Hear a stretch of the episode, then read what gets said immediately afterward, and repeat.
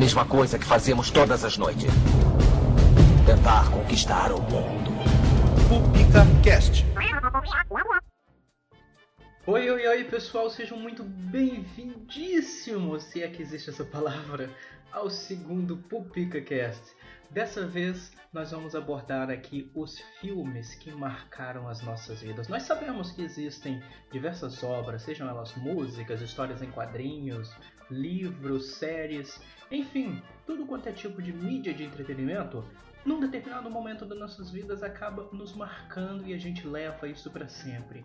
E é hoje, justamente sobre isso que nós vamos falar. Nós preparamos aqui uma listinha e o pessoal vai defender com unhas e dentes os seus filmes preferidos. Vamos começar aqui com a nossa bancada de peso, apresentando aqui o primeiro estreante da noite, o Lufoy, o Luciano. Oi, Lufoy aqui. Estou diretamente do Amazonas, plantado em cima de uma bananeira via cipó, falando com vocês. Temos também a Lilo. A mãe do Henrique, a senhora Barba e a chata das edições. e pela primeiríssima vez o Gustavo. Gustavo Camilo, o Pedro de Lara, do Código Nerd e o mal necessário. bora, bora lá. E também aqui temos a recentemente estreada, né, no podcast, a Alessandra.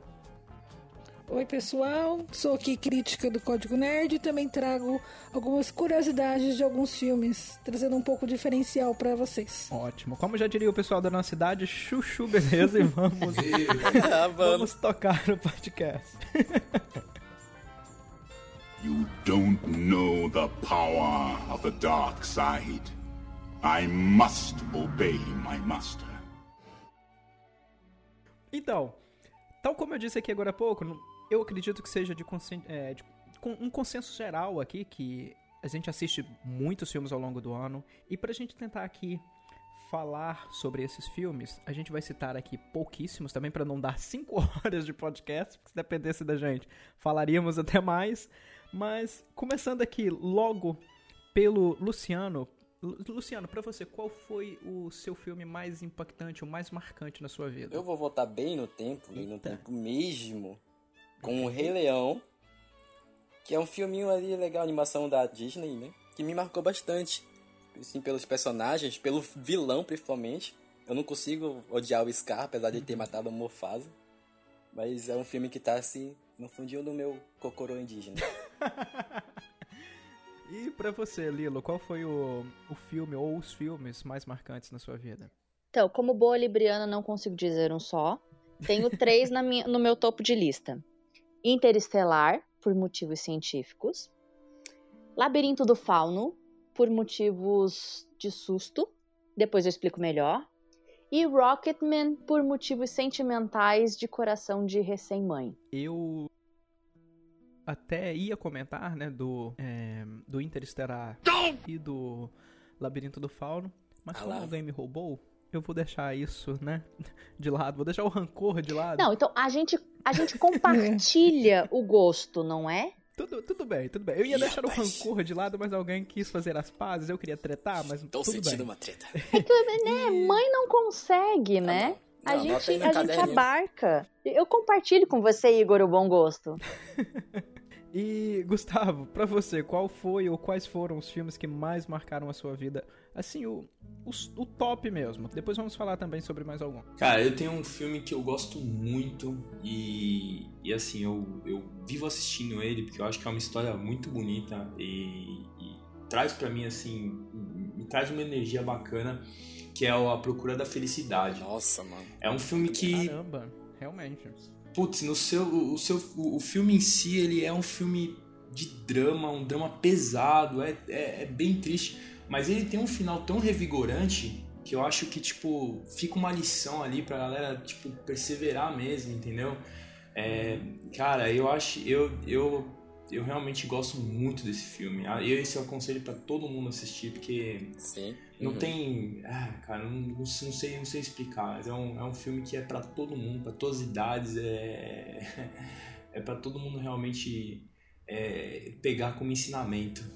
Exceto o vovozinho com marca-passo com mais de 80 anos que não pode passar. Pô, esse cara vai, vai passar mal. É, é, as crianças não vão entender muito bem também, mas assim, é, eu acho que é um, eu acho que é um filme excelente, cara. Muito bem feito, né? E uma interpretação sensacional, enfim, né? Acho que dispensa comentários. Eu diria primorosa. Exato. Muito, exato. Palavra, esse é o adjetivo. E aqui, uh, Alessandra, pra você, qual é a sua menção de reconhecimento? Né? Hum. É, Eu diria, colocaria dois filmes, assim, principais mais marcantes. O primeiro seria O Rei Leão também, é, Uhum. que foi o, o- um VHS que eu ganhei quando eu tinha três anos. Foi assim que eu praticamente tive contato. Eu aprendi a mexer num videocassete e tal. Daquela época a gente tinha que apertar stop e rebobinar a fita pra Nossa. assistir tudo de novo. Quem nunca, não é mesmo? Entregar a fita sem É, rebobinar dá multa. Quem não tinha rebobinador tinha que ficar com a caneta assim. Exatamente. É. Pois é. O segundo filme que eu colocaria seria Vida de Inseto, que foi o primeiro filme que eu vi no cinema.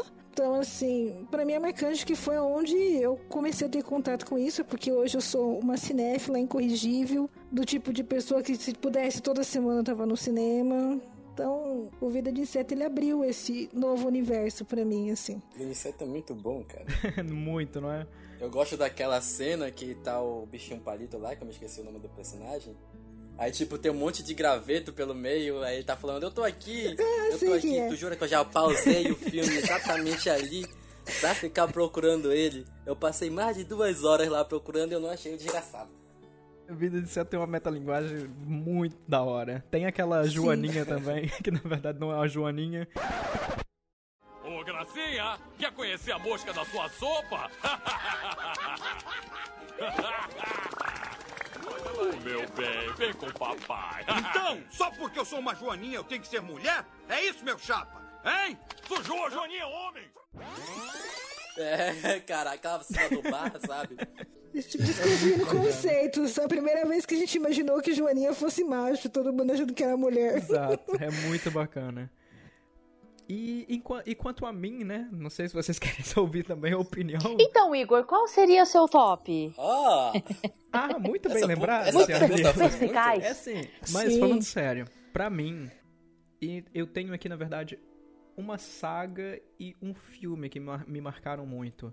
A saga, no caso, é que justamente just por ter crescido, acredito que todos já devam imaginar qual é, Harry Potter. Eu reconheço Excelente. que os filmes, a maioria, tem muitos, tem muitas falhas em relação aos livros. Os livros são incríveis, são muito bem construídos. Também o livro da saga principal, do 1 ao 7. Os filmes têm algumas falhas, mas justamente por ser uma adaptação deles no cinema, acho que isso, sabe, tem um, tem um gostinho a mais, porque é aquele mundinho que você leu ali crescendo, tomando vida, e a gente acompanha, à medida que a gente vai envelhecendo, acompanha também os personagens envelhecendo e se identifica bastante. Agora, em relação a um outro filme, pode ser estúpido para muitos aqui, ou alguns, não sei, a nossa faixa etária aqui dos ouvintes, talvez nem saibam qual filme é esse, mas é O Grande Ditador. Não é o primeiro filme do Chaplin que eu vi, mas para mim foi o filme diferencial de todos eles. Para mim é uma crítica incrível e que na altura que eu assisti foi impactante. Eu, eu fiquei chateado por não ter descoberto o filme antes, mas fiquei feliz por ter assistido. Pra mim, a crítica do filme, a crítica sociopolítica, é muito boa. É, é, realmente é, é um, é um filme é um filme do Chaplin mais elaborado, mas tem, ele tem mais Sim. essa, essa pegada crítica mesmo.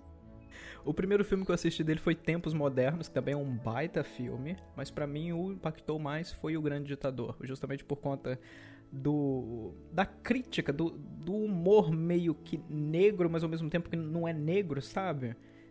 De toda aquela alegoria que ele cria daquele momento histórico. É, e tem e, e virou um clássico assim, pelo menos assim, aquela aquela cena, né, dele dançando com o globo, é, é uma cena É. clássica, é uma cena que É incrível, incrível. lembra bem. Boa escolha. Inclusive pra quem não assistiu o filme, né? Foi uma cena Uhum. divulgada e que é muito referenciada até pra quem não assistiu o filme. Exato. Uhum. Uhum. A cena. Eu, eu acho que as cenas mais marcantes do filme é justamente ele brincando com o globo, né? Com o globo nas palmas da, na, nas- na, na palma das mãos. E o discurso final, que todos pensam que ele é o, o ditador, e na verdade ele não é, e ele dá um baita de um discurso é, a favor do amor, da união, e o discurso é maravilhoso. Inclusive, já rolou diversas vezes e ainda rola esse, só esse trechinho do discurso pelas redes sociais afora, porque o discurso é maravilhoso. Uhum. You're not going mad. I can see them too. You're just as sane as I am. Fazendo aqui mais umas menções honrosas. Luciano, pra você aí, qual é o seu segundo filme? Se é que é possível escolher um segundo, né? Tem uma lista aqui meio. né. Assim, é, o, o Rei Leão foi de infância, né? Agora, Uhum. esse que eu vou falar agora foi assim um amor que foi crescendo com o tempo. Que eu não conhecia. O primeiro contato foi num brinde de cereal da Nestlé, que vinha aqueles holográficos que mudava de personagem, tá ligado? E você já deve saber que era do Star Wars, que tinha o Anakin, aí tu virava pro lado e virava o Darth Vader. Aquilo ali me prendeu muito e eu fui buscar saber o que era sobre e eu conheci o maravilhoso mundo de Star Wars, que é uma saga que eu amo muito. Um pouquinho com exceção ali de, de, de solo, né? Mas mantém o padrão sempre. É uma, é uma ótima menção. Eu também sou apaixonado por Star Wars, faz parte do dia a dia, apesar de não estar aqui nessa, nessa listinha inicial que fiz. Eu só quero fazer uma pergunta aqui pra todo mundo. Aliança Rebelde ou Império? Normalmente Império. Depende do dia. tá certo. Na, na maior parte, na maior parte do tempo eu sou Império. É, tem, tem um dia, tem um dia ou outro que a gente dá uma rebelada. É, eu posso te responder com chacina de crianças. Oh! Anakin curtiu isso. Selo Anakin de qualidade. É contraditório pra uma mãe falar isso, mas tudo bem. Já aproveitando a deixa aí, Lilo, qual é Ah. o seu segundo filme? Ou, na verdade, o terceiro, né? Porque você já citou aqui É, meio que um na top verdade 3. seria o quarto, né? É o quarto, na É. verdade. Ela já falou tantos filmes que eu já perdi- até perdi as contas. É. Esse aqui, ele é o pomo da discórdia. Porque ele é um filme que eu acho excelente. Eu morro de rir toda vez que eu assisto. Mas muita gente ou não entende ou não tem um humor refinado o suficiente para gostar desse filme. E qual seria esse filme? Monty Python, Cálice da Vida. Ah, não. Excelente. Muito bom. Excelente. Eu só quero falar uma coisa. Ni. Os Guerreiros de Ni. Tão bom quanto isso, só a vida de Brian. Exato. A vida de Brian é um amorzinho, mas como ele é um humor mais chula, e sim, eu estou sendo snob, eu achei que o cálice da vida era um pouco mais refinado, valia uma posição à frente. Ótima menção. Você viu que eu fui chafurdar na referência, né? É, não, tem, que dar, tem que dar uma refinada quando a gente tá falando de Monty Né? Python, né? Pra gente atingir no, Até o nosso porque é. Eu tinha que manter a pose de mestranda do último Não- podcast. Não é? Não é? Exato. E, e pra você, Gustavo, qual é assim, o, o seu segundo ou terceiro filme aí, né, mais marcante? Tem um filme, o, o Cemitério Maldito, de 89. É um filme que me marcou muito. Eu era, eu era novo, né? Óbvio. Eu era bem novinho ainda. Todos éramos. Todos fomos um dia, né? Mas o, o, o- grande. O, o, o, legal desse filme é que assim, eu lembro muito bem que esse filme ele passou na. Passou na tela quente, sei lá, enfim, passou na televisão e eu queria assistir, mas era muito tarde, não- na época eu não podia ficar acordado até tarde, e eu sempre, desde pequeno, gostava de filme de terror e eu pedi pra gravar. E depois me colocaram pra assistir sozinho o filme, que ninguém queria assistir comigo. Eu assisti sozinho o filme, tudo bem que era de manhã, né? Mas assim, pra mim foi muito impactante. Tem cenas impactantes do filme. E eu gostei muito que no final do filme toca, entra com aquela música do, do Ramones, né? O, o final é tenso do filme, né? Mas aquela tensão toda de repente é quebrada com a música dos Ramones. E ali eu descobri também que eu gostava de rock. Né? Porque aquela música assim, eu fiquei voltando os créditos finais para ouvir a música Pet Cemetery, porque eu adorava essa música até hoje quando eu ouço. Ah, Pet Cemetery é muito bom. Foi- é marcante, é realmente um. que Eu posso abrir um parênteses aqui que tem música de rock no final também? Faça, claro. É, é um filme de guerra chamado Nascido pra Matar, que Show. também tem uma trilha sonora Nossa. esplendorosa, cara. Ah, eu sei, é do Kubrick. Como um adorador de rock, eu não podia deixar de mencionar. Muito bom filme também. É, aproveitando aqui também, não sei se vai ser na mesma pegada, mas pra você aí, é, Alessandra, qual é o seu segundo ou, ou terceiro filme mais marcante? Bom, meu terceiro filme mais marcante eu colocaria Escola de Rock. Pra manter a linha rock. Né? É, então, é, vocês estão falando de rock. Eu acho que foi um filme assim que mudou muito, porque não era só uma mudança de personalidade do protagonista, mas eu achava interessante como ele mudava a vida das crianças lá da, da, da sala que ele deu aula com a- as músicas, contando a história do rock. Eu achei aquilo muito bacana. E fora o final dele, dele compreendendo que ele precisava ser um pouquinho mais sério, até as crianças aprendendo a ser um pouquinho menos tensas ali na escola, mudar a vida delas em casa. Eu achei aquilo muito impactante. Por isso que eu acho que me marcou, assim. É verdade, ensinar as crianças que elas têm que mentir que são né? Sabe? cara. Muito, muito errado, mas muito bom. É, lógico. Não, é um retrato bom do, do, do, do rock, né? Assim, é, do, do roqueiro, daquela, daquela parte mais rebelde que o rock representa, né? Eu acho que tem, tem um, ele traz um pouco disso também para aquelas crianças, né? Que to- Exato. to- tocavam aqueles instrumentos, mas tudo gomadinho. e. Exato. Sim. Era os, os, os patricinhos ali, todos, todos bem arrumadinhos, mas tocavam um belo de um rockão metal, um pesadão mesmo. Porque toda vez que eu assisto esse filme, me liga diretamente ao filme daquela mo- moça morena, que eu me esqueci o nome.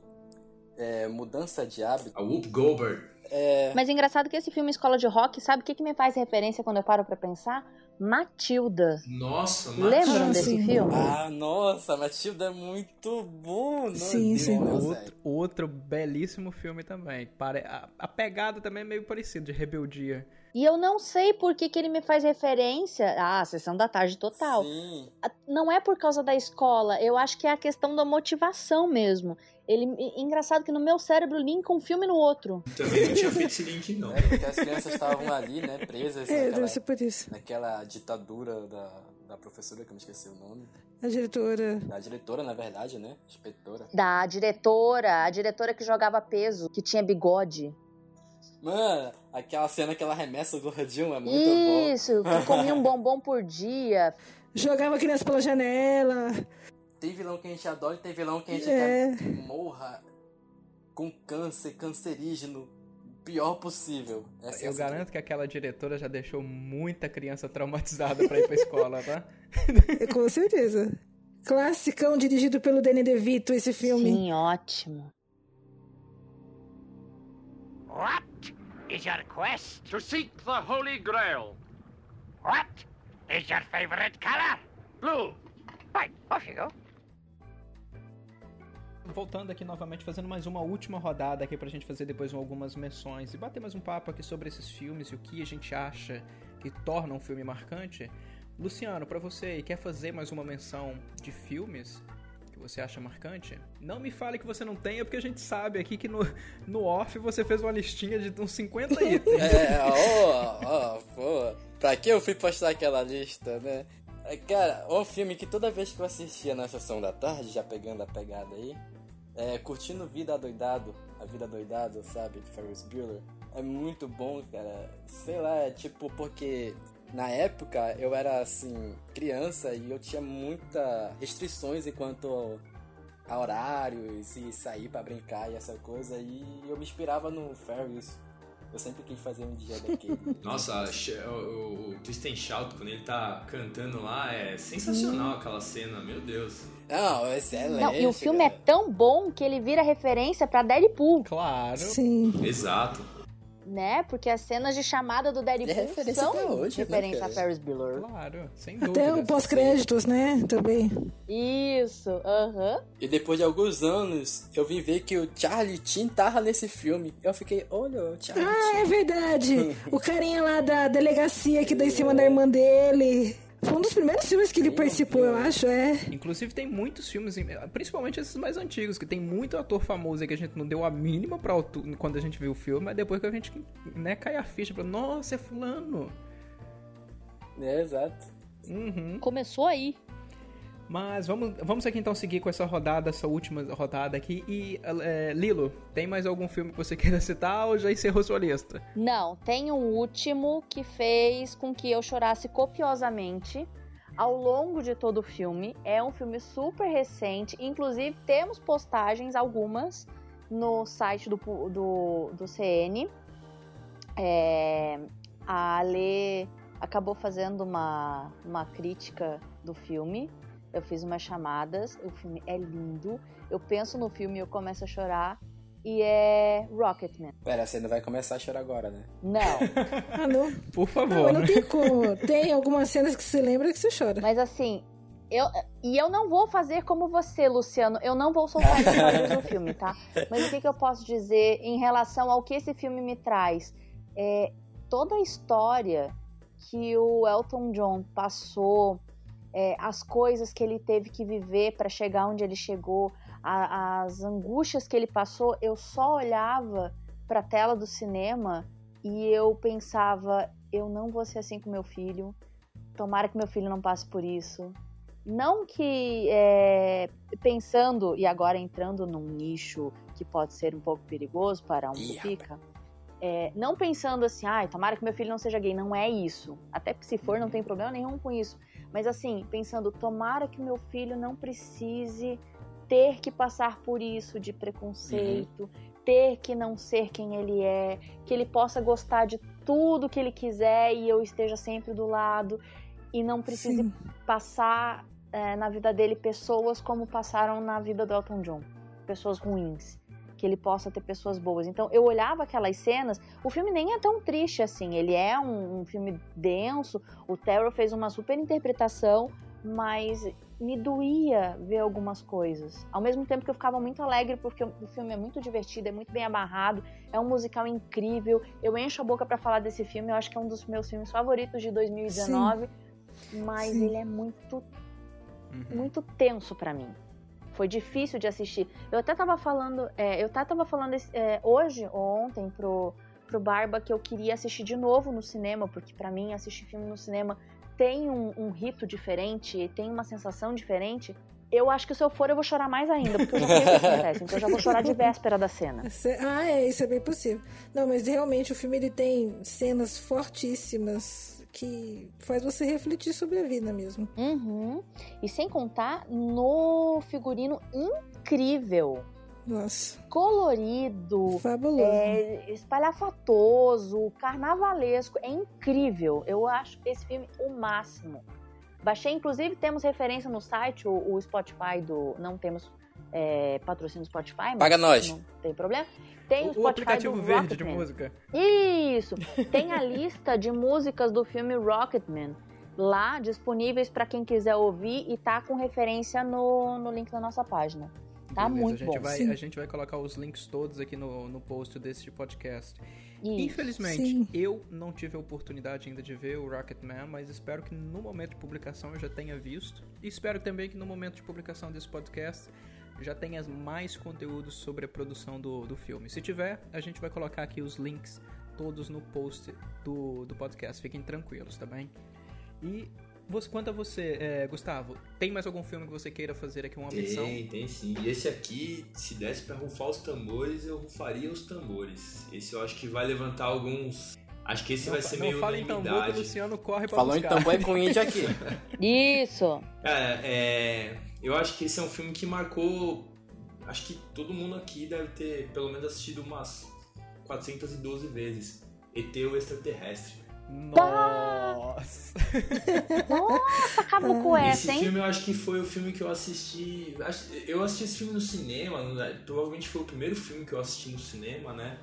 É, e óbvio que eu não lembro porque eu era muito novo, mas eu assisti muitas e muitas outras vezes é, em VHS com a minha família e era sempre uma experiência assim muito muito gostosa porque ele é um filme que ao mesmo tempo ele ele é um filme de, de drama, de aventura, é, tem um quesinho de romance ali e a comédia também que não é. Eu acho que esse filme é, reflete bem Sim. o que eram os filmes nessa, na, na, na década de 80, né? O que, aquilo que se criou, né? Depois veio Goonies, enfim, uma série de outros é, universos que o, que o Spielberg acabou criando aí e que fez a infância de, de, de muitos de nós, assim, mais, Sim. mais feliz, Uhum. né? Eu, então, realmente, são, são filmes assim, é, é, ET, Goonies também, que acho que vale uma menção honrosa aqui, são filmes que realmente é, me tocaram, assim, né? De, de certa forma, na minha, na minha infância foram muito importantes, né? Eu assisti muitas e muitas vezes esses filmes. Olha a curiosidade que o menino que faz o Elliot, ele só ganhou o pe- o papel porque ele fez o Spielberg chorar no Exato, teste. também já ouvi falar sobre isso. E aí fica uma pergunta muito importante. Quem daqui nunca fez slot que é chocolate e ET telefone minha casa? Que atire a primeira pedra, né? Acho que é Exatamente. claro que fez. Aí, não, é, não, mas depois do. Até no todo mundo deu Chris tem isso aí também, que a Rochelle fala pro Chris isso. Dá uma de ET e liga pra casa. Tem um episódio que ela fala isso. Isso pra né? mim é a melhor descrição e a melhor explicação por que um filme é marcante. Se o, o filme, o filme foi citado em outro filme, cara, ele, já- ele é marcante. Ele, ele já fez muito pra chegar ali naquele estado. Porque principalmente hoje em dia, a gente, a gente não vê tantas referências assim de outros filmes. A não ser que você tenha visto um Deadpool aí que faz referência até à mãe dele, né? Mas, mas a gente não vê, Ah, eu tenho... não vê referências de outros filmes. Fora o ET fazendo referência a Star Wars, né? Também. Ou todo mundo em pânico. Ou isso, né? Se você for ver uma sátirazinha aí, você vai ver referência. Mas a gente tá falando aqui de coisinhas mesmo sutis, em obras mais sérias, que a gente acaba percebendo a diferença. O ângulo, o estilo de filmagem, ou até mesmo uma, uma homenagem bem descarada, como a trilha sonora um pouquinho alterada. Enfim, tem muita coisa. E Curtindo a Vida do, Adoidado tem, o ET tem, Jurassic Park, que a gente não citou Jurassic aqui. Park, nossa. Mas tem muita coisa. Os Goonies, tem muita coisa. Gremlins. Gremlins também. Uh, uh, uh, tem um bom, tem um bom. Indiana Jones. Também. Olha Todos, só. né? Também é bom Todos. também. Todos. Todos. Nem, dá pra, nem dá pra escolher um. Na época que Harrison Ford ainda, né, tava disposto a interpretar Na seus época que ele só caía de avião no filme, né? Nossa, mano. Fora que ele não era a primeira escolha pro personagem, né? Exato. Será que eu fui um pouco.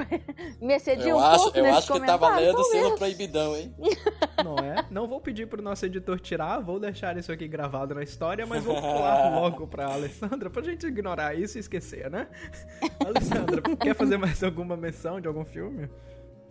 Sim, eu tenho. Eu, eu vou citar uns dois filmes, assim, que são marcantes. O primeiro seria O Pequeno Nicolau, que ele é um filme francês, né? que Esse, eu, esse foi, hein? então, assim. Uma pessoa foi de gosto rebuscado. que- É, então, eu vi o trailer desse filme e ele me marcou porque ele é um filminho bem simples e ele é muito singelo, porque a história do Nicolau ali é sobre ele ganhar um irmão, né? Que ele não queria ganhar um irmão e a, toda a trama se passa dos amigos dele tentando impedir que ele seja abandonado pelos pais, porque ele vai ganhar um irmão. Vocês- eu, eu vou permitir que vocês um dia procurem e assistam para vocês entenderem a- como funciona isso, porque é muito engraçado todo esse lance de amizade. É um filme bem simples, bem bobinho, mas ele é muito legal, que eu gostei muito. Que é inspirado num livro também. Eu não cheguei a ler o livro, mas o filme assim, é bem bacana. Ele chegou a ganhar uma continuação, mas eu não curti muito. Prefiro mesmo o primeiro, que é o Pequeno Nicolau. E um outro filme é uma animação, que isso é um pouco mais recente. Ela é sobre o Natal. Chama-se Operação Presente. Ele é um filme muito bacana, que ele fala sobre o espírito natalino de uma melhor forma possível. O spoiler é que ele vira Papai Noel, mas assim, é um filme muito bacana, que ele fala justamente sobre o espírito natalino e o que é ser o Papai Noel. Hum, Mas é muito bacana. E eu, vocês falando aí, eu acabei de perceber que eu estou apenas cumprindo o meu papel aqui como né, mestre de cerimônias e estou pulando a minha lista durante três rodadas seguidas. Portanto, vou fazer aqui uma pequena vírgula e falar, citar alguns filmes antes da gente né, passar para o próximo tópico. Pra mim aqui, alguns filmes também que marcaram bastante, inclusive tem dois aqui que eu não recomendo fazer o que eu fiz, que foi assisti-los é, num período muito próximo, que é não, é, não são filmes extraordinários, mas a história é muito impactante e o momento em que eu os assisti também contribuiu para isso, que era o Caçador de Pipas e o Menino do Pijama Listrado. Nunca assistam esses filmes num período muito curto, tá? Dá uma, dá uma pausazinha de uns seis meses entre um e outro, sabe? Só, só por acaso, só porque sim. Não assista de uma semana para outra, porque não, não, não, dá, não dá certo, dá ruim. São filmes pesados, hein, cara? Mas eu preciso dizer, o Menino do Pijama Listrado é incrível. Eu nunca li os livros, sei que ambos têm livros, não para pronto para comparar, né, para servir de um parâmetro de comparação.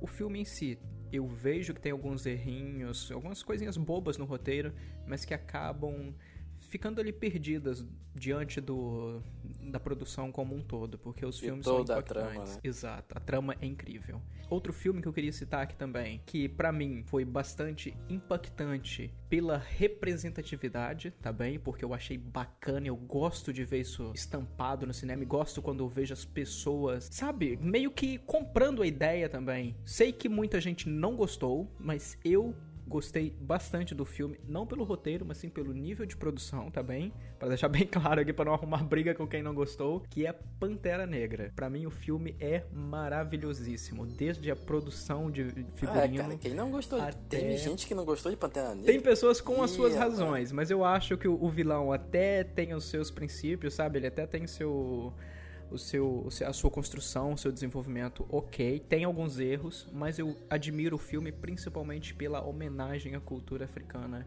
que ele presta, que é incrível. Espero que no momento de publicação tenham, já tenha um artigo que eu tô querendo fazer um bom tempo sobre a produção do filme já no site. Se tiver, a gente vai colocar aqui, que é justamente uma comparação de onde eles pegaram é, as inspirações para cada figurino. E para quem não sabe, é cuspido e escarrado, para não falar outra coisa, de algumas tribos africanas. É incrível. A, a representação desse filme para mim é fantástica. E outro filmezinho que eu vi num momento que eu não tava passando muito bem, né? Não tava ali muito bem dos botões, que me impactou bastante. Apesar de ser uma animação, é o Divertidamente, que eu acho que todo mundo deve, aqui deve ter assistido, né? Que é um baita filme que pra mim mostrou mais uma vez como a Pixar tem um poder absurdo de contar a história pra criança que não é pra criança. Exatamente. Pra mim, Divertidamente é excelentíssimo. Eles contam uma história pra criança, só que eles conseguem atingir outro público também. Exato, né? é incrível. É incrível isso. De jeitos diferentes, né? É que eu, eu tava conversando com a. Eu tava conversando com a, a minha fisioterapeuta tava falando sobre como esse filme é, ela assistiu com a filha e depois a filha ficava perguntando várias coisas pra ela, assim, e ela falou, é incrível como isso é, gera esse diálogo, né, da criança com, com, com a criança começa a questionar algumas coisas é, aos pais, cara, é, é- realmente é, é É, interessante. eu, esse eu filme. assisti, das, diversas vezes que eu assisti, uma delas foi com os meus primozinhos pequenos. Tem dois, né, três, quatro anos, sabe? Tá naquela fasezinha das perguntas. Do porquê. E eu meio que quase que me arrependi de ter visto, porque eles me, me encheram de perguntas sobre o filme. O que eu achei bacana, porque meio que mostrou que eles mostraram um interesse muito grande pelo filme, não estavam entendendo muito bem, mas acabaram por entender, né, dentro da capacidade deles. Sim. Mas Pra mim é incrível justamente esse tipo de esse tipo de abordagem que ele faz e desperta essa curiosidade das crianças. E pros adultos que já estão, né, macaco velho, que já tá sabendo das coisas, o filme é impactante do início ao fim. Principalmente pra quem já presenciou as coisinhas que estão ali e se identificam com os assuntos que são tratados. That is not a lion. Well, then go check it out. What is That it? is not a lion. It's a furry bird. It looks like a lion. Get, that's not a lion. Let me get a closer look. Excuse me. Ah, all right, let me see what we're dealing with here. It's a lion! Run for your life! Wait, Pumbaa! wait, wait, Timon, wait, wait, wait, Timon, wait. Então, vamos falar aqui então neste bloco sobre o que é exatamente um filme é, marcante. O que faz um filme ser marcante pra gente? É a produção, é o roteiro, são os atores. O que é exatamente? Alguém quer soltar o verbo aí e falar o que é um filme marcante pra ele? O que é. O que faz dessa produção algo que, que você queira guardar num potinho pro resto da vida? Eu posso falar sobre um dos filmes que eu elenquei naqueles três primeiros? Sim, por favor. Pra dar de exemplo? Tá, eu vou falar sobre um que você, Igor, também queria ter posto na sua lista, mas você Hum. ficou com ranço Nossa. e acabou não garanto colocando. Que você vai dar, garanto que você vai dar a mesma explicação que eu. Vai me economizar palavras. Tá, eu vou falar sobre o Labirinto do Fauno. Pra contextualizar, quando eu fui assistir Labirinto do Fauno, ele não estava no cinema, até porque é um filme espanhol. Nem sei se no Brasil ele chegou a passar em sala de cinema. É, Eu fui fazer uma coisa muito feia que não se deve fazer, nem crianças nem adultos. Fui comprar um DVD pirata. Não faço mais isso hoje em dia. Aí eu tava escolhendo um filme e pensei, ah, isso aqui deve ser filme de criança. Vou levar pra assistir pra ver se é bom. Era Labirinto do Fauno. Primeiros 15 minutos de filme, eu acho, tem uma cena, e isso não é um spoiler, porque esse filme é de 1900 o Zorro, em que um... Passou dos 5 anos, vamos soltar spoiler Né? mesmo. Já fiquem todos cientes. Exato. Que um dos soldados pega uma garrafa de vinho, pega um cara que estava caçando coelhos e afofa Caraca, o rosto do cena. sujeito na nuca. Ele amassa o rosto do cara com uma garrafa de vinho.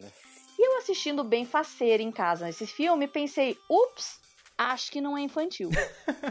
Ainda bem que você só achou, Tá. né? Eles Né? estão fazendo um filme É, infantil assim, bem diferente, né, de Porque antigamente. daí você vê que, ah, pra quem assistiu o filme, pra quem não assistiu, eu recomendo.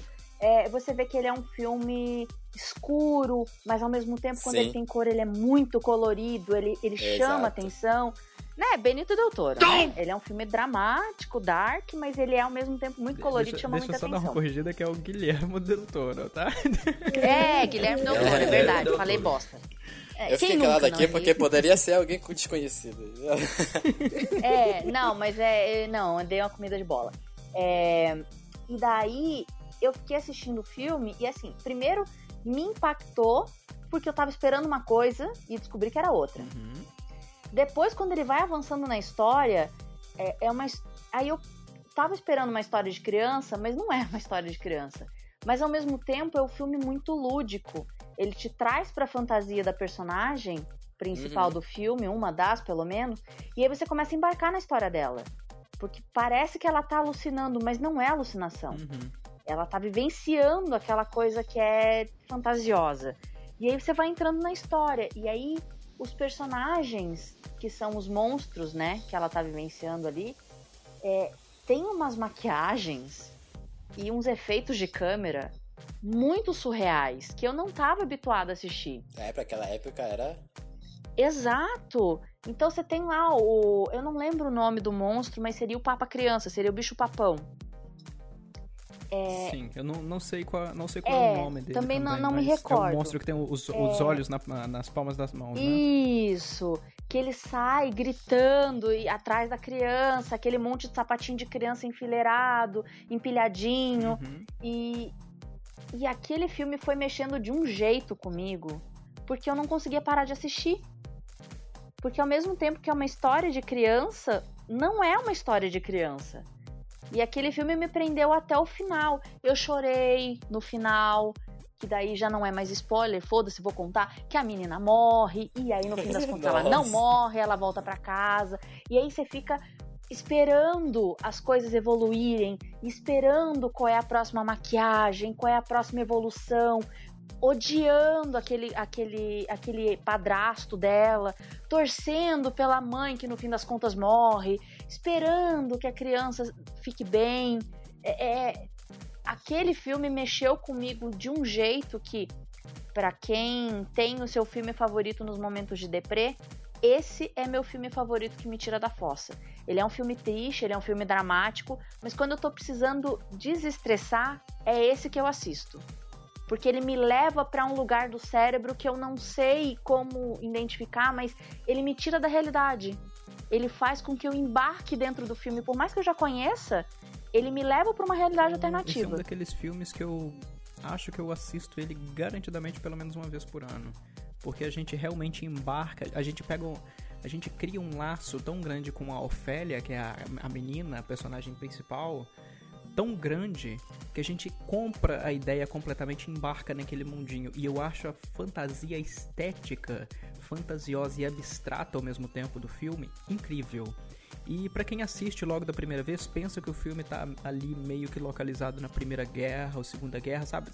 Pensa que tem alguma coisa envolvendo ali as guerras mundiais, mas na verdade não. O filme está localizado na mais ou menos ali no período da Guerra Civil Espanhola, que também foi um, um período terrível.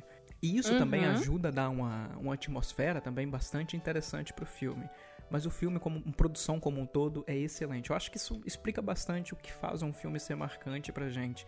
É a capacidade de, sabe, de transportar a gente do sofá ou da cama, seja lá onde, onde a gente está assistindo, para dentro da tela. Porque o filme é incrível. É uma, é uma fantasia fantástica. Eu digo que é o, é o efeito de você esquecer que tá assistindo um filme. Você se sente na história. E mais alguém? Quer, quer dar mais alguma. Eu, eu quero falar aqui que eu sou o louco, o louco da trilha sonora. Somos dois. Pra mim, a trilha sonora, de, a trilha sonora do filme for boa, o roteiro pode ser uma bosta. Pode morrer o personagem principal, mas a trilha sonora tá boa pra mim eu já amo de coração. É, é, dando a pauta aí pro Rei Leão, né? Que tem as músicas excelentes, tanto em inglês quanto em português aqui. E também Indiana Jones, cara. A primeira cena que eu vi de Indiana Jones, que ele vem aparecendo e canta aquela... Nossa, Indiana Jones é incrível, Nossa, né? é incrível, mano. A trilha sonora de um filme me conquista muito. Eu acho que acaba sendo um pouco pessoal em alguns momentos, né? Porque muitos filmes acabam sendo...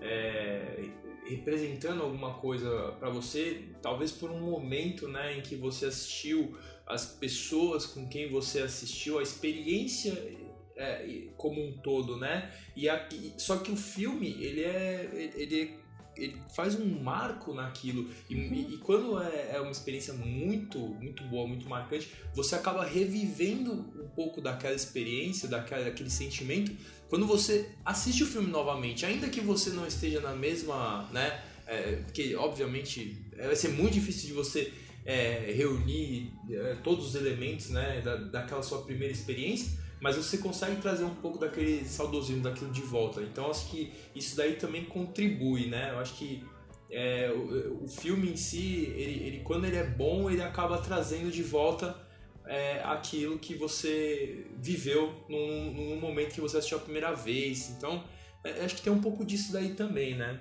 É, em relação à trilha sonora, um, uma e aí uma citação do filme que eu fiz, que foi o Interestelar, uma, uma, uma situação muito bacana que representa quando eles estão em um dos planetas tentando ver se tem vida, que é aquele da água, que tem a grande onda, uhum. Quando uh, você escuta uma batida de relógio no fundo. Que é aquela sensação que desperta da trilha sonora que você não tá prestando muita atenção mas ela tá tão composta na cena e tão bem encaixada que vai te dando uma agonia. Você vai percebendo que o tempo vai passando mais rápido. E depois, quando alguém te explica que tá aquele efeito sonoro ali, você é, parece que a emoção é diferente. E aí a gente pode fazer referência também Star Wars, as trilhas sonoras, Superman, a trilha em que o, o personagem do, do pai, do o, o Jorel, faz aquele discurso que eu choro toda vez que eu escuto falando sobre ah, o filho vê o mundo pelos olhos do pai, o pai vê o mundo pelos olhos do filho. É, essa é relação que o Luciano fez de, de, trilha sonora do filme também, juntando com o que o Camilo falou, é, faz com que você uhum. se emocione. E eu acho muito legal quando um filme te faz disparar esses gatilhos de jeitos diferentes em pessoas diferentes, mas o gatilho é o mesmo. Inclusive, eu, eu até iria mais além e daria aqui a definição do que é um filme marcante em duas palavras, né? Di diante de todos os filmes que a gente citou aqui. É John Williams. Porque ah, temos aqui Indiana Jones, temos Superman, ET, Harry Potter, Star Wars, tudo que o John Williams fez as trilhas sonoras. Acho que se o homem tá na produção, o filme é marcante. Sim. É isso. É, ajuda muito. ele descobriu a fórmula. Exato, ele, ele, ele fez a fórmula. Todo filme que ele para é sucesso. Sim. É marcante, você vai lembrar daquilo pro resto da sua vida. Apesar de ter, sabe, o solo que ele também fez.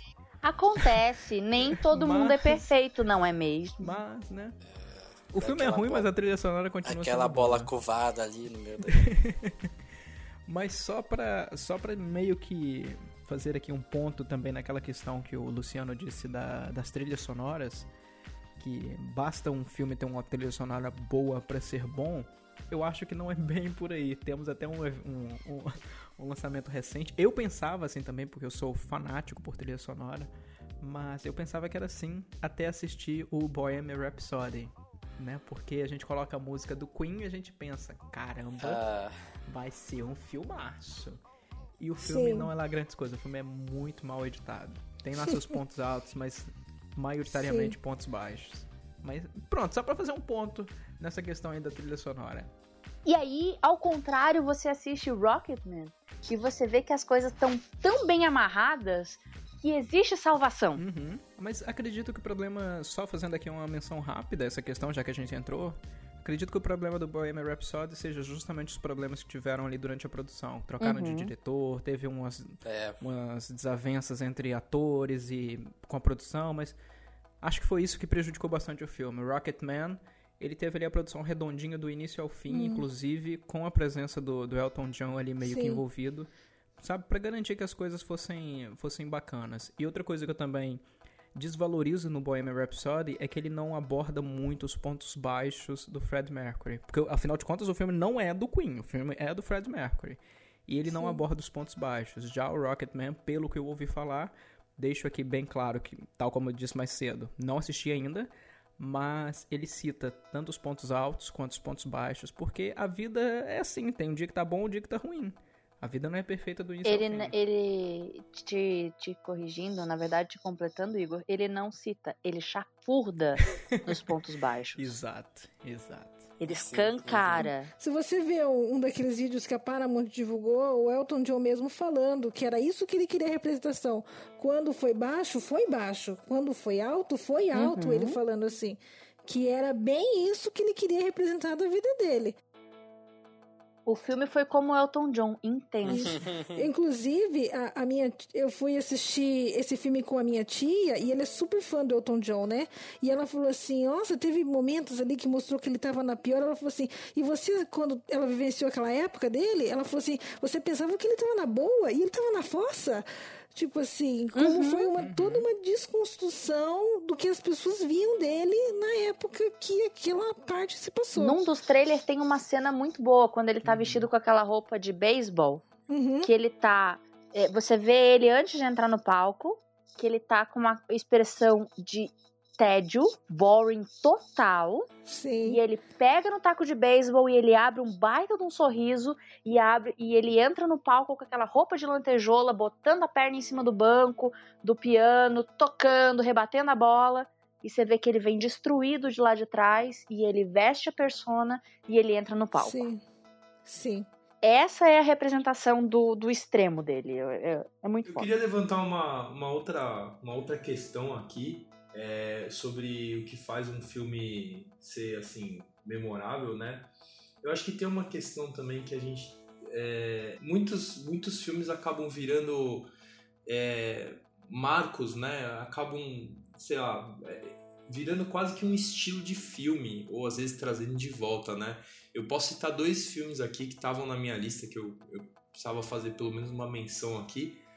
É, um deles é Duro de Matar, que eu acho um filme assim muito legal e, e, assim que criou todo um todo um estilo de filmes, né? Porque teve vários filmes que vieram depois. Ele foi o primeiro que inaugurou o estilo Brucutus. Exato. O cara que é o fodão, bate em todo mundo, só o E a galã. gente tem e, e dá pra citar também o, o Esqueceram de Mim, que eu acho que ele é um filme de Natal, né? É, que quando você pensa no filme Vários de natais, Natal, né? Aham. Os dois são, né? Exato. Mas esse é o ponto. Antigamente você tinha o quê? Era, era Milagre da Rua 34, eh, o Duro de Matar, e depois veio Verdade. o Esqueceram de Mim, né? É, os- são os filmes aí que, que acabaram. Então são filmes marcantes também, eu acho, porque eles acabam marcando uma, de uma maneira que é, outros filmes acabam é, mencionando esses, ou copiando, enfim, como vocês queiram é, dizer aí. Mas eu acho que são dois filmes que, que, que valem dizer que eu acho que marcam também,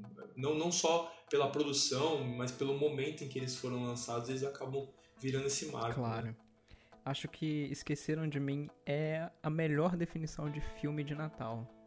Todo o país tem pelo menos um canal que vai passar um filme, no mínimo, durante o Natal. De Natal. Quando não passa sequência, né? Exato, Sim, quando não faz uma maratona. Inclusive, a Scarlett Johansson participou de uma sequência desse Sim, é filme. verdade. Lembrar disso. Os primórdios da Scarlett Johansson, ela participou Não Esqueceram de Mim, que não tem uma Macaulay Culkin, que eu acho que é por isso que a maioria esquece, mas a Scarlett Johansson participou de um filme do Esqueceram de Mim. Não, e aí, enquanto vocês estavam falando, eu tava me lembrando, foi o ano passado ou esse ano, eu perco a referência, porque velho esquece as coisas, que o Macaulay Culkin fez uma, uma menção em um vídeo do Esqueceram de Mim? Ah, não, foi, foi esse É, ano, sim. ele fez, é, eles fizeram... Isso! Esse ano não, final do, final do ano passado. 2000 e 2018. Que daí entra naquela história que você tava falando, Igor, quando vira referência. Por mais que as pessoas não tenham assistido ao filme, as pessoas se lembram daquela pose célebre dele com a boca Sim, aberta, com as mãos no dúvida, rosto. Sem dúvida. É um clássico. Eu acho que eu acho que o filme ele acaba sendo tem filmes, né, que eles Clássico. acabam sendo tão marcantes que mesmo a gente em raros casos não conhecendo o filme, não tendo assistido o filme, a gente identifica logo e sabe qual é. É como aquela cena do da bicicleta com o ET lá na, né, passando na frente da lua, o Macaulay Uhum. Culkin com as mãos na, as mãos na cara e, e aquela cara de, de espanto do Esqueceram de Mim.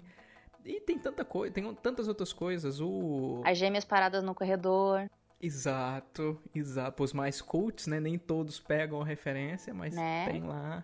Mas tem muita coisa. Tem o- a máscara do Hannibal Lecter, que o pessoal bate logo a cara e sabe o que, que é. A do Jason, sabe? Tem muita coisa que torna um, um filme, uma franquia, um personagem é, marcante e eternizado aí na, na memória do pessoal.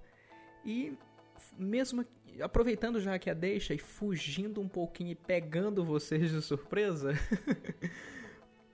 É, vamos aqui fazer um, um jogo rápido, uma brincadeira rápida.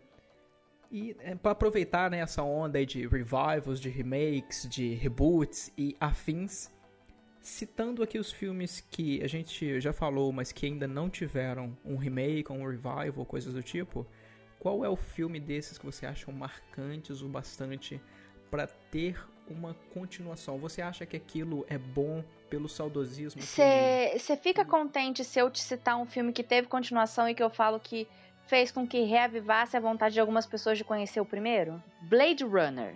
Boa. Blade Runner e Blade Runner 2049. Tá, acredita que eu teve essa sensação, mas tem. Blade Runner tem tantas versões que eu não sei qual assistir. Todas. Então, o 2049, ele é uma continuação daquele Blade Runner, que se passa muito tempo depois. É, para vocês terem uma ideia, o Barba, que faz parte do nosso grupo, mas que não tá nessa gravação, meu excelentíssimo, ele não tinha assistido Blade Runner. Eu tenho o filme em casa. E ele assistiu o 2049, ficou enlouquecido. E aí a gente foi assistir o outro também. Mas eu já tinha assistido o primeiro Blade Runner. É um dos meus filmes favoritos. Ele só não entrou na lista porque ele é pomo da discórdia. Não é todo mundo que gosta Eu assisti também. os dois no cinema. Até porque nem os que quem produziu gosta, né? Porque tem a versão do diretor, a versão do roteirista, a versão do tiozinho da limpeza, a versão do cameraman. Fica meio difícil saber qual é Cara, qual. na dúvida, assiste todos. Esse filme ficou 20 anos sem ninguém saber, até, até que o, o Ridley Scott re- decidiu explicar pra todo mundo o, o final. Eu não vou fazer spoiler aqui, apesar dos, dos 40 anos que tem o filme, eu não vou, não vou fazer spoiler aqui, não. Nossa, a única curiosidade engraçada que eu lembro desse filme foi o dia que a minha tia viu o cartaz desse filme. A gente tava saindo na sessão de cinema e ela viu o cartaz, aí ela pensou que fosse uma hora aquele título. Que ela virou e falou assim pra mim, nossa, mas que tarde. Não, tia, isso aí é, é- é o título do filme, 2049. Ela- Eu juro que ela olhou e pensou que era um horário, 2049. É, 25, cara. Ai, coitada. Eu falei assim, não, é o título do filme. Aí ela... Mas aproveitando, aproveitando o gancho aqui do Ridley Scott, eu até queria falar aqui de um filme que tava na minha, na minha listinha, mas que também não citei, que foi o caso aí da, da Alexandra pra gente, né, da Lila, pra gente fazer aqui uma reduçãozinha. Mesmo assim, a gente ainda já, né, já vai aqui há muito tempo de gravação, a gente já tem que encerrar. Mas a franquia, a franquia Alien, eu tenho eu tenho um amor tão grande pelo Alien e o Ridley Scott sempre que tenta fazer uma coisa nova com, com, né, Dá uma cagada, né? universo. Dá uma É. cagada. Que a gente vai. Nossa, a gente vai quente, igual urubu na carniça pra ver, porque é alien. E toma a gente aquela volta rasteira. cabisbaixo. Hum, sabe, a gente volta meio triste. Acontece. Respondendo a pergunta do Igor aí, eu acho, eu, eu gostaria, né, de ver um- uma continuação ou de repente um, um remake, mas pegando aí, né, uma nova turminha, óbvio, do, dos Goonies. Mas assim, óbvio, né, tentando colocar isso daí dos dias atuais, né? Acho que até se fossem os filhos dos, dos Goonies, né, alguma coisa do, do tipo ia ser eu acho que ia ser bacana. Dizem, dizem que existe um filme chamado Goonies 2, eu, eu nunca assisti. É, mas dizem que existe uma continuação, não sei se é verdade, Sim. mas. É, de qualquer Se você forma. não conhece, porque não presta. É, então. Eu vou te falar que eu tenho um medo desses filmes muito bons, clássicos, antigões, que são é, feitos para nossa época de criança e adolescência, porque eu tenho medo de assistir agora e achar uma merda. Mas você vai achar. Ah, mas eu acho que é quase Você vai achar. Tá? É.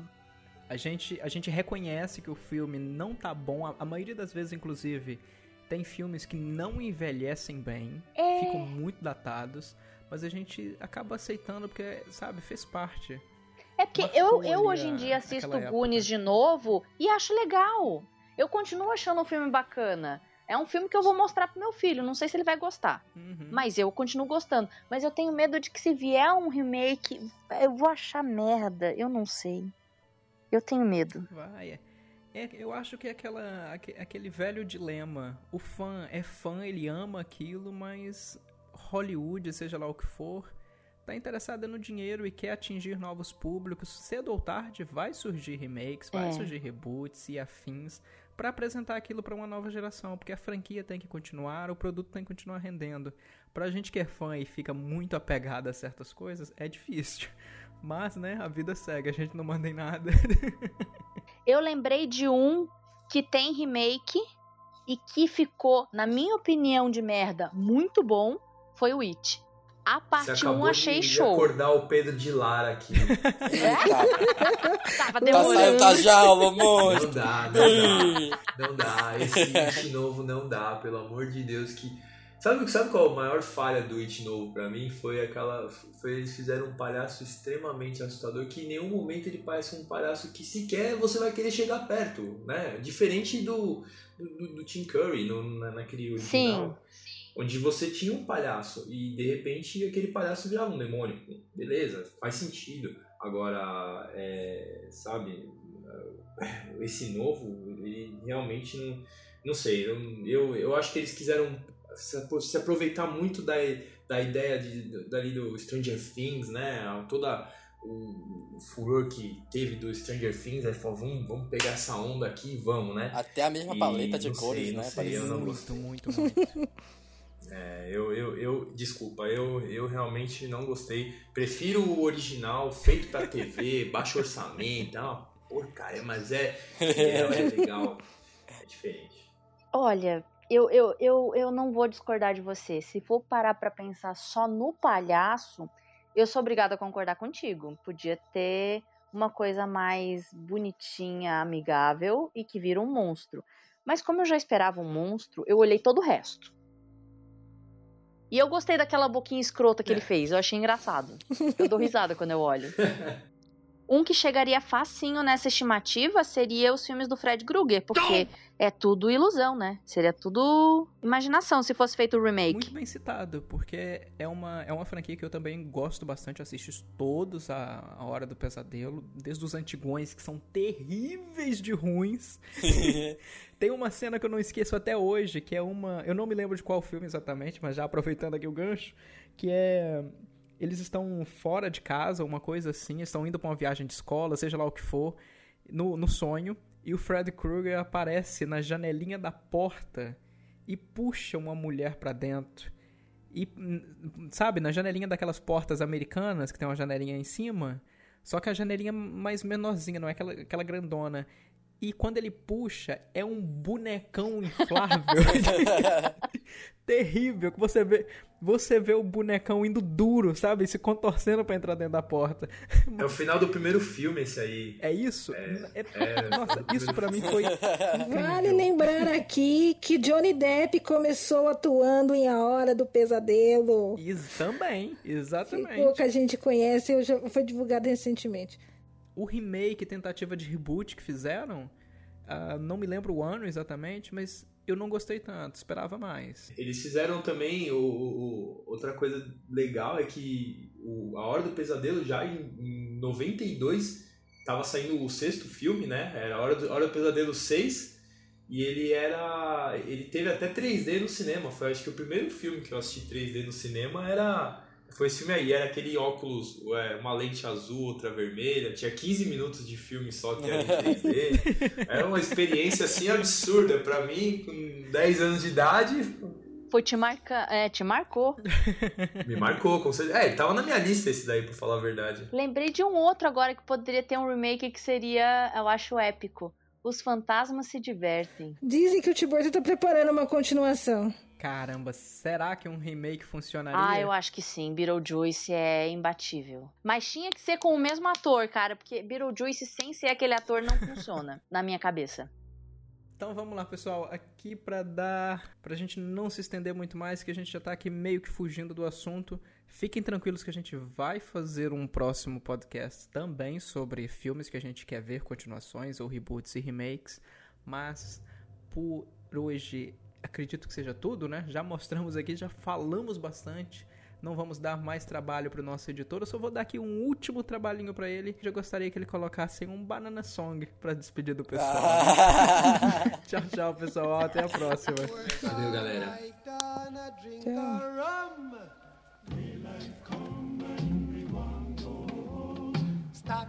banana till the morning come. Daylight come and me want go home. Come, Mr. Tallyman, tally me banana. Daylight come and me want go home. Come, Mr. Tallyman, tally me banana. Daylight come and me want go home. Live six foot, seven foot, eight foot bunch. Daylight come and